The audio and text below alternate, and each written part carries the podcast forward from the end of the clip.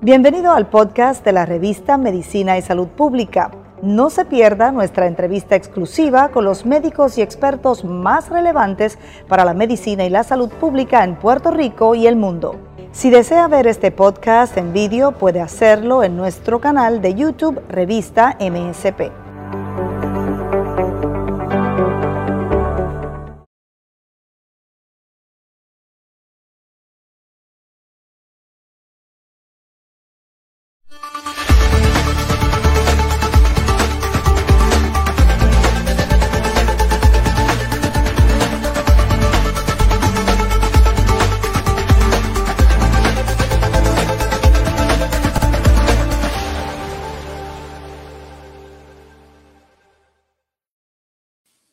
Bienvenidos a otra transmisión de la revista de Medicina y Salud Pública. Soy Mayra Acevedo y hoy estaremos hablando sobre las estrategias de Estados Unidos para erradicar la, epidemia del VIH y me acompaña el infectólogo Juan Carlos Lemos para la conversación. ¿Cómo se encuentra, doctor?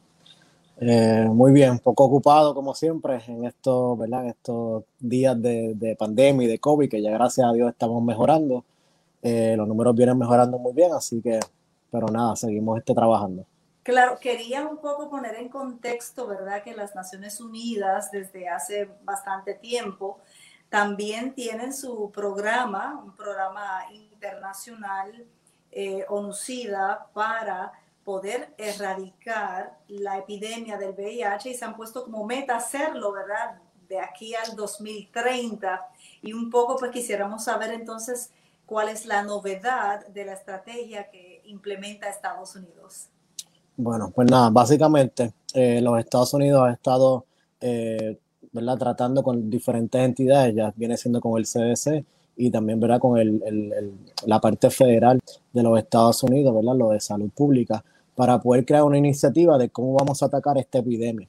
Ellos han visto que eh, ¿verdad? desde el VIH en los Estados Unidos, eh, los casos cuando hubo este boom empezaron en el 1900, eh, eh, principio de los 80, pero ya se había visto que desde mucho antes el VIH había llegado. Data desde 1969 que el VIH ha estado.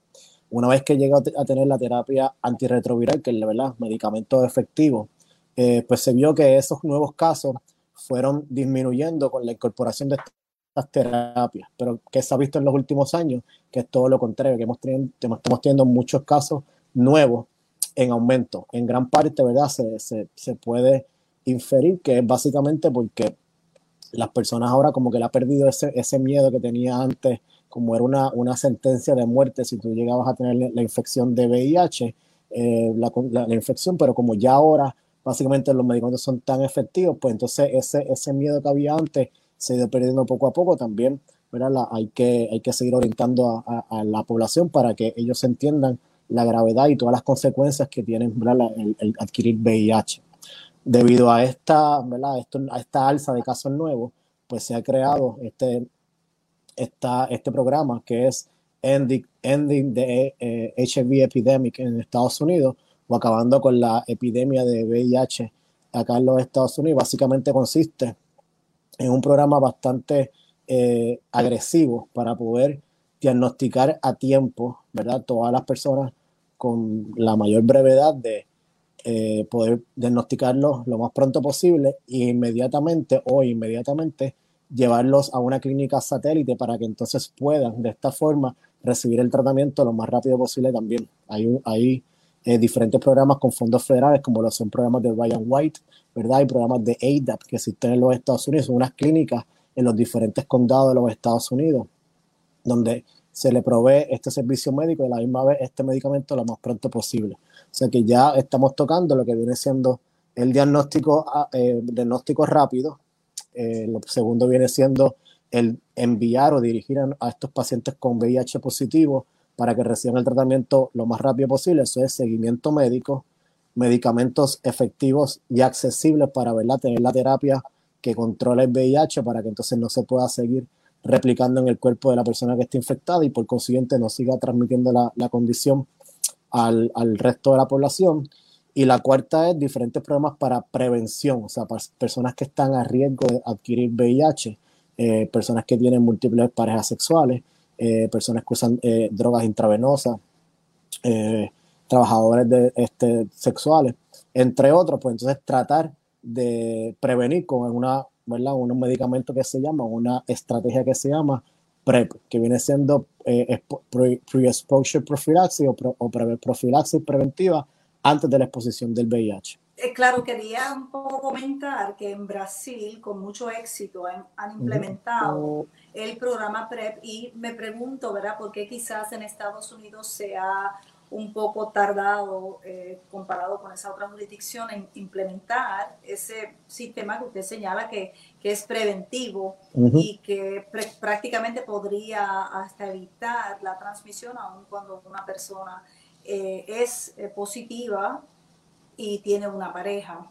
Exacto. Pues yo no diría que no es que está siendo efectivo, sino que básicamente eh, es bastante nuevo. muchas veces, ¿verdad? Yo cuando me estaba entrenando para ser infectólogo fue cuando empezó toda esta estrategia de, de, poder darle a alguien o a un paciente que tuviese, o una persona que tuviese un alto riesgo de adquirir la infección de VIH, darle este medicamento que usualmente, ¿verdad? Consiste en terapia antirretroviral, las dos aprobadas aquí en los Estados Unidos viene siendo sin decir ningún tipo de marca, es entricitabina con tenofovir disoproxil o entricitabina con tenofovir a la fenamide. Ese es el más nuevo que se ha estado, que se estudió, especialmente en hombres que tienen sexo con otros hombres, y se está proveyendo, consiste en una pastilla todos los días, ¿ok? Pero también necesita un seguimiento. Muchas veces lo que pasaba era primero que el tabú de no tomarse el medicamento o no ser adherente a la terapia, porque no, ¿verdad? No estamos, eh, hay que darle un seguimiento y explicarle a nuestros pacientes, tienen que tomarte estas pastillas todos los días a la misma hora para que tenga la mejor efectividad. O muchas veces en ese, en ese punto es el que fallan, porque a veces los pacientes dejan o las personas dejan este medicamento y solamente se lo toman en algunos, ¿verdad? Cuando tienen ese riesgo. Hay otras guías, ¿verdad? Otras recomendaciones que me imagino que se pueden estar usando tanto en Sudamérica como en Europa, que lo utilizan no todos los días, sino en el momento de la exposición o cuando ellos saben que van a tener la exposición. Y ese, por lo menos de esa manera, todavía no la estamos utilizando acá en los Estados Unidos. Entiendo que sí es algo que se puede implementar en un futuro. Pero también hay muchos otros medicamentos, como lo son los, eh, los medicamentos inyectables para de larga duración. Se están haciendo sus estudios clínicos para poder ver si esto también ayuda al, a la, la adherencia en la terapia eh, con nuestros pacientes. Claro, y la evolución, afortunadamente, de los tratamientos que antes eran eh, tomar muchos medicamentos, ahora se han eh, un poco combinado, ¿verdad? Para hacer que la persona pueda tomar esa sola pastilla, pues ha ayudado muchísimo, ¿verdad? Que las personas puedan tener una mejor calidad de vida y ser más adherentes. Pregunto cómo esta nueva estrategia en Estados Unidos va a impactar los servicios en Puerto Rico y cuán accesibles son todos estos tratamientos, eh, porque también hay un asunto o un issue de accesibilidad, que es lo que se plantea a nivel de las Naciones Unidas y el conglomerado ¿verdad? de 11 organizaciones que, que señalan la meta de erradicar el VIH de aquí al 2030. O sea, ¿son accesibles para las personas que tengan VIH?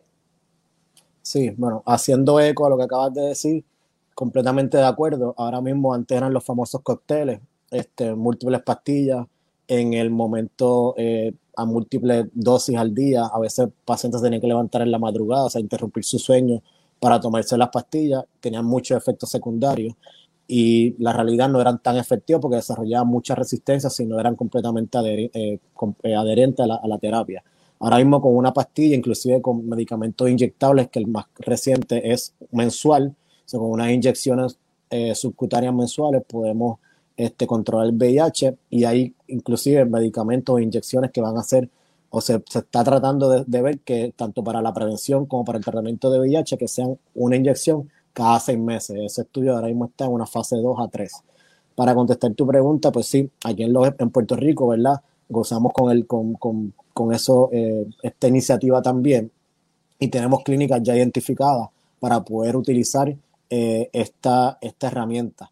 Eh, aquí en Puerto Rico tenemos también los programas o nos cobijan los programas federales, como lo viene siendo el Ryan White, que es básicamente donde ¿verdad? tú vas para que donde nuestros pacientes van a unas clínicas ya establecidas con este servicio, que son este, auspiciadas por fondos federales, para entonces poder eh, implementar y darle el servicio médico. Ya la otra parte viene siendo lo que se conoce como el ADAP, que es para que entonces le den los medicamentos y, medicamentos de otras condiciones también. Ambos los tenemos.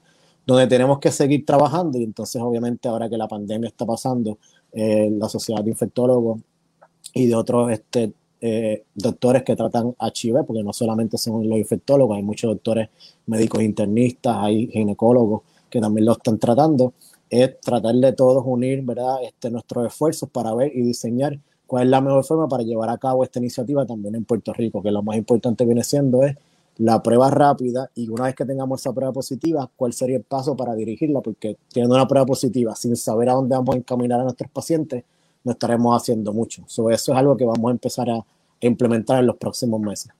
Pues son buenas noticias, doctor, ¿verdad? Porque aunque eh, no hay una cura todavía para el VIH, pues sí es como una enfermedad crónica que se puede manejar con tratamiento adecuado pero sigue siendo, como usted señala, un gran reto el identificar los casos. Y en ese sentido, ¿qué podemos hacer para atraer a todas estas personas y que puedan, ¿verdad?, eh, tener el beneficio de estos tratamientos que harían su calidad de vida mucho mejor y evitarían la cadena de contagio. ¿Qué tenemos que hacer? Pues lo más importante es sacarnos de, mente el tabú. Eh, toda persona que está sexualmente activa tiene riesgo de tener este VIH Así que por ende, toda, toda persona ¿verdad? sexualmente activa tiene que hacerse una prueba de, VIH, llega a estar eh, eh, casada, soltera, divorciada, todos tenemos que hacernos la prueba de VIH para entonces de esa manera poder identificar los casos rápidos y entonces dirigirlos. Siendo que lo más importante y parte de, eso viene de medicina primaria es tratar de hablar con nuestro, ¿verdad? Con nuestro eh, paciente familiares, conocidos, con todo el mundo y decirle que una prueba, ¿verdad? Muchas veces el, susto de recibir el, diagnóstico impacta y te, congela en el momento de realizarse la prueba, pero hay que orientarlo de que es importante saber tu, estado para entonces, si eres positivo, pues obviamente eh, encaminarte a recibir el tratamiento adecuado y el manejo médico adecuado. Si eres negativo, pues conseguir con la orientación de que tengamos sexo este, que es importante para nuestro, ¿verdad? Como personas adultas, pero a la misma vez un sexo seguro. Claro, y la prueba ya es mandatoria, o por lo menos lo cubren los planes médicos, que esa, esa, barrera la hemos superado, eh, pero están accesibles en clínicas para personas que quizás no tengan plan médico, jóvenes que todavía ya no tengan el plan médico, digamos, de sus tutores o padres, no tengan un trabajo que, puedan tener acceso gratuito a ellas? Eso es una de, de las iniciativas que vamos a tratar de implementar, porque si viene una prueba rápida, que es una prueba como si fuese una prueba de, eh, azúcar, es pinchar el dedito y con esa gotita de sangre se puede correr esta, esta prueba rápida. Y entonces ya si sale negativo, pues bastante confiable, si sale positivo, se confirmaría con una ya de, eh, sangre eh, como tal lo más importante es eso, tratar de canalizar con todos estos fondos federales esa accesibilidad a las pruebas para que entonces no sea ir mandarle a un laboratorio, después entonces, ¿verdad? Mucho tiempo que se pierda, sino que lo tengamos de forma eh, accesible en las clínicas de los médicos primarios. Claro, y todavía está un poquito lejos una vacuna, ¿verdad? Para el VIH, aunque se logró controlar lo que era la pandemia en un principio, ¿verdad? Precisamente con todas estas terapias y la intervención rápida de la comunidad médica. ¿Estamos lejos de esa vacuna, doctor? Se han, se han hecho múltiples estudios durante, desde el momento que se, que se supo que, que el VIH existía. Eh, el VIH, si vamos a la historia, básicamente era un virus que eh, atacaba a, a, los, ¿verdad? unos monos pequeños entonces después los chimpancés que comían estos monos pequeños, estos simios, pues entonces eh, pasaron, ¿verdad? Hizo una transformación y, se, se, modificó y entonces empezó a atacar esto, a, estos, a unos monos mucho más grandes como son los chimpancés. Y después de allí, por casa que pasó en, ¿verdad? En, en, los 1950, 30, 40 y 50 en África, por cazar estos animales y todo, y es que entonces pasa al ser humano y se convierte en lo que viene siendo el VIH. Eso que desde, siempre se ha tratado de, de, buscar eh, los métodos más adecuados, vacunas, eh, accesibles para esto, pero hasta el momento, ¿verdad? No hemos tenido algo sumamente efectivo, pero esperemos que con toda esta nueva tecnología que nos enseñó el, el COVID-19 podamos desarrollar algo en un futuro. Sí, ya, ya se habla, ¿verdad?, de la aplicación de esa tecnología para muchas enfermedades, así que sí, crucemos los dedos que así sea. Pero quería hablar, doctor, sobre también eh, síntomas y algunos en etapas tempranas. Muchas personas quizás esperarían tener alguna, algún efecto, algún síntoma eh, para entonces realizarse la prueba. Pueden pasar años como una enfermedad silente o hasta desarrollarse en VIH y la persona nunca enterarse. Exacto. Si hay un porcentaje de la población que va a estar completamente asintomática, eh, pero hay, uno, hay, un, hay un, síndrome que se conoce como el Acute Retroviral Syndrome, que usualmente ocurre en los primeros días, semanas, eh, entre dos a cuatro semanas después de la exposición del VIH o el contagio del VIH, que vas a tener unos, unos síntomas como si tuvieses el, flu. Vas a tener eh, dolor de garganta, puedes tener lo que conocemos como faringitis, que es dolor de garganta, puedes tener inflamación bilateral de los nódulos linfáticos, puedes tener un rash que usualmente envuelve ¿verdad? el tronco, puedes tener diarrea, eh, puedes tener como una fatiga exagerada, como las personas que le dio mononucleosis. Todos esos síntomas se combinan y usualmente dura entre 7 a 10 días, puede ser menos, puede ser un poco más, pero ese es más o menos el rango. Y después entonces va a ser una enfermedad silente. El VIH o este virus lo que hace es que usa nuestras células de las células T, que vienen siendo nuestras células del, sistema inmunológico, y empieza a la, la, utiliza para entonces el virus empezar a replicarse y después que se replican más copias del mismo virus, eh, estas células pues entonces eh, las elimina o las destruye. Y entonces con el pasar del tiempo, entre 5 a 10 años, que entonces ya eh, la persona o el sistema está tan afectado que entonces ahí es que vienen y te dan las famosas enfermedades oportunistas y es que entonces vas a tener lo que se conoce como el SIDA. VIH no es sinónimo de SIDA, SIDA es el síndrome de inmunodeficiencia adquirida cuando tienes tanto tiempo la infección de VIH no tratada hasta un punto que depleta y debilita tu sistema inmune y te coloca mayor riesgo de tener enfermedades oportunistas. Claro, eso es un poco, ¿verdad? Con el el paralelo que tiene el SARS-CoV-2, que es el virus que cuando eh, se aprovecha de tu sistema inmunológico, pues se desarrolla la enfermedad que se conoce como el COVID. Eh, así que un poco para también hacer ese paralelo y como usted señaló que algunos de esos síntomas iniciales también pueden hasta confundirse, ¿verdad? Con, con otro tipo de virus como sería el COVID. Así que pues es importante eso que usted señala que sirva de alerta para que la persona se haga la prueba. La prueba, doctor, eh, doctor debe ser anual, una cada año. Eso va a depender de los, del, ¿verdad? del riesgo sexual de la persona. Lo que se recomienda es que toda persona esté con actividad, ¿verdad? que esté sexualmente activa, por lo menos se haga una en su vida.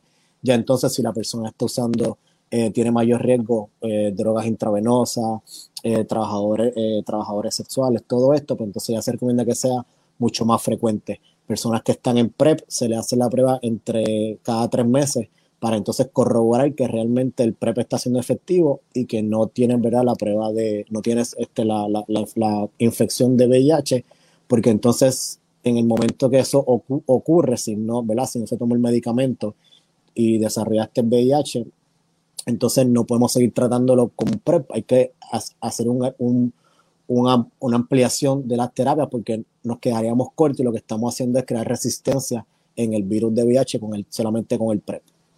Este, doctor, ya la aplicación de estas terapias hacen que una persona tenga el VIH recesivo lo suficiente como para incluso no transmitir la enfermedad.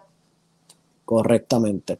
Eh, yo siempre que tengo mis pacientes eh, que, ¿verdad? que tienen sus parejas, eh, lo primero es que si una persona tiene VIH, lo más importante es sentirse en la confianza de decirle a la pareja nueva o a, su, o a la esposa o al esposo o al novio, el novio, decirle soy VIH positivo y estoy controlado. Muchas veces nosotros en, la oficina lo que hacemos es que citamos a las parejas y le damos, ¿verdad? Este, ayudamos a nuestros pacientes porque, ¿verdad? Es, es dar una información que es privada para el paciente pero que tiene que ser informada para su pareja y entonces ahí le explicamos todo, eh, las dudas que tenga y hasta que esa, esas dudas no se, no se aclaren, pues no, No, no, no se van de nuestra oficina.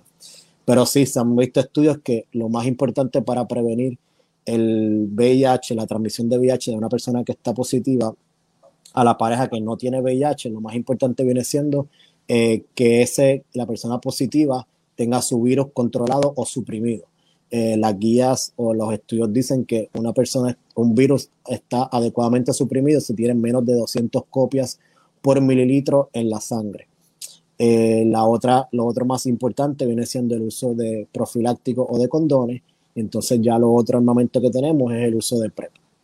Claro, y esa medición la tiene que hacer seguido de eh, la mano de su infectólogo. Por lo tanto, el paciente, además de su médico primario y la batería de médicos que pudiera necesitar para otras comorbilidades, el infectólogo es el que le va a ir diciendo. Exactamente. Nosotros, como digo, nosotros la gran mayoría eh, tratamos de, de manejarle el VIH. Aquí en Puerto Rico tenemos excelentes doctores que no son infectólogos, pero son internistas, son ginecólogos, y, y pero se han especializado en tratar pacientes con VIH y son excelentes. Así que siempre tienen que buscar una persona que esté capacitada para tratar, que sepa lo que está tratando, sepa los medicamentos, sepa las nuevas recomendaciones y te pueda dar un seguimiento. Si los infectólogos nos preparan o nos preparamos durante nuestro entrenamiento, pero no solamente estamos, está, el, manejo del VIH está restricto a nosotros. Como le digo, en, este, en Puerto Rico tenemos la dicha de tener eh, ginecólogos, ginecólogas, internistas, médicos de familia muy buenos, que son los famosos HIV treaters, y son excelentes. Pues doctor, eh, hemos hablado muy poco del VIH en los últimos años. Prácticamente no hay campañas y ahora con la pandemia del COVID, pues también todas las demás condiciones han pasado a un segundo o tercer lugar. Pregunto si esa nueva estrategia de Estados Unidos para erradicar el VIH incluye, ¿verdad?, el que hayan más campañas, eh, más numerosas, más pertinentes y estrategias de comunicación para pues, traerlo a la conciencia a través de la ciudadanía. Eh, definitivo, definitivo. Básicamente eso también ¿verdad? incluye mucha propaganda de dónde están, ¿verdad? Todo va acompañado también con el Departamento de Salud de cada, de cada estado o de cada ciudad. Eh, lo más importante es dónde el paciente se puede hacer la prueba, hacer propaganda que estamos haciendo la prueba, hacer ferias o campañas de que en tal, en tal lugar vamos a hacer eh, pruebas gratuitas a todo el que llegue tal fecha. O que es, es, es usar las redes sociales, usar la propaganda, seguir auspiciando, hacer un, tener una voz para que entonces las personas creen conciencia y sepan que se tienen que hacer la prueba. Y una vez que tengamos esa prueba, pues entonces todo lo demás sería una cadena. Así que sí, esta iniciativa eh, pensó en todo eso. Qué bien, sobre todo llegar a esas poblaciones más vulnerables que usted la señaló en un principio, que también son jóvenes, ¿verdad? Que pues piensan que como ya prácticamente nadie muere de VIH o de SIDA, pues que la enfermedad está erradicada. La enfermedad está vivita y coleando, sigue infectando personas, las personas ni siquiera se dan cuenta. Así que es importante realizarse esa prueba y prevenir. Así que, doctor, antes de finalizar, ¿a dónde podemos dirigir la persona que quizás quiera más orientación o incluso el joven o la persona que esté en riesgo y tiene temor de comunicárselo a su médico o a su pareja? Okay. Pues lo primero sería, eh, obviamente, el Departamento de Salud eh, siempre se va a encargar de, de, realizar las pruebas. Eh, hay muchas clínicas ancilares que lo más importante es buscar cuáles de esas clínicas ancilares que están en, en, el, en el, pueblo donde la, la persona reside, que estén haciendo las pruebas de, de, VIH. Eso también se puede encontrar en el Departamento de Salud. Aquí, ¿verdad? En, en, el centro médico tenemos las, las clínicas que vienen siendo CLEDS y el CONRA, que también las tenemos. Eh, y hay un sinnúmero de otras clínicas que, que, pueden ir y entonces empezar con todo este proceso. Claro, lo importante es hacerse la prueba, hacerse el Eso es lo más importante. Que ya sabemos que los planes médicos cubren su costo y que además hay ferias donde se brinda de manera gratuita. Exactamente. Pues muchísimas gracias, doctor, y tenemos que seguir hablando de este tema, sobre todo ahora en medio de la pandemia, donde prácticamente todas estas otras condiciones bueno, antes de irme, quería saber, ¿usted piensa que por la pandemia ha habido un efecto sobre los tratamientos de las personas eh, con VIH? ¿En qué sentido? Bueno, que quizás no ha habido el apego, quizás se interrumpió el apego, veremos un resurgir de más casos en Puerto Rico por el hecho de que las personas no están acudiendo a hacerse la prueba, precisamente ¿verdad? por las condiciones que impuso al principio la pandemia, de pues las citas más distantes, la telemedicina, etcétera. Pues no, no creo como tal, porque la realidad, y, la, y hablo ¿verdad? por la experiencia que he tenido en las clínicas donde yo, eh, donde yo trabajo, básicamente desde, desde el día uno, si al principio fue un poco de caos que vamos a hacer con nuestros pacientes, pero desde el, desde el día uno, desde, el principio de la pandemia, todos los doctores empezaron a incorporar lo que viene siendo la, telemedicina, y tratar de incorporar, ¿verdad? Este, el compliance, que los medicamentos estén al día, que no estén fallando y tratar obviamente de, una forma segura eh, seguir haciendo los laboratorios. Lo más importante, verá, si el paciente está controlado, no hay que estar haciendo laboratorios tan corridos. Eh, inclusive las guías lo que te dicen es que con una vez al año es un paciente que se toma los medicamentos y que sabemos que está completamente, completamente controlado, que su virus está suprimido, no hay que estar haciendo los, laboratorios tan, tan frecuentes. O sea que en ese caso los pacientes no, no se vieron afectados. Eh, lo otro, por listazamiento social, pues los, encuentros y todas estas fiestas donde uno, ¿verdad? Y, eh, eh, uno podría adquirir o tener mayor riesgo de adquirir el VIH, pues entonces eso está bastante limitado, así que eh, todo lo contrario, hemos visto que, que los casos han, han, estado disminuyendo. Qué bien, y los pacientes VIH son pacientes muy educados, así que, y la comunidad médica, como usted señala, muy comprometida. Así que muchísimas gracias por la orientación, doctor. Siempre a la orden. Estaremos conversando más sobre este tema porque hace falta. Claro que sí, siempre a la orden y nada, muchas gracias. Y es un tema que me apasiona, es un tema que me, que me fascina.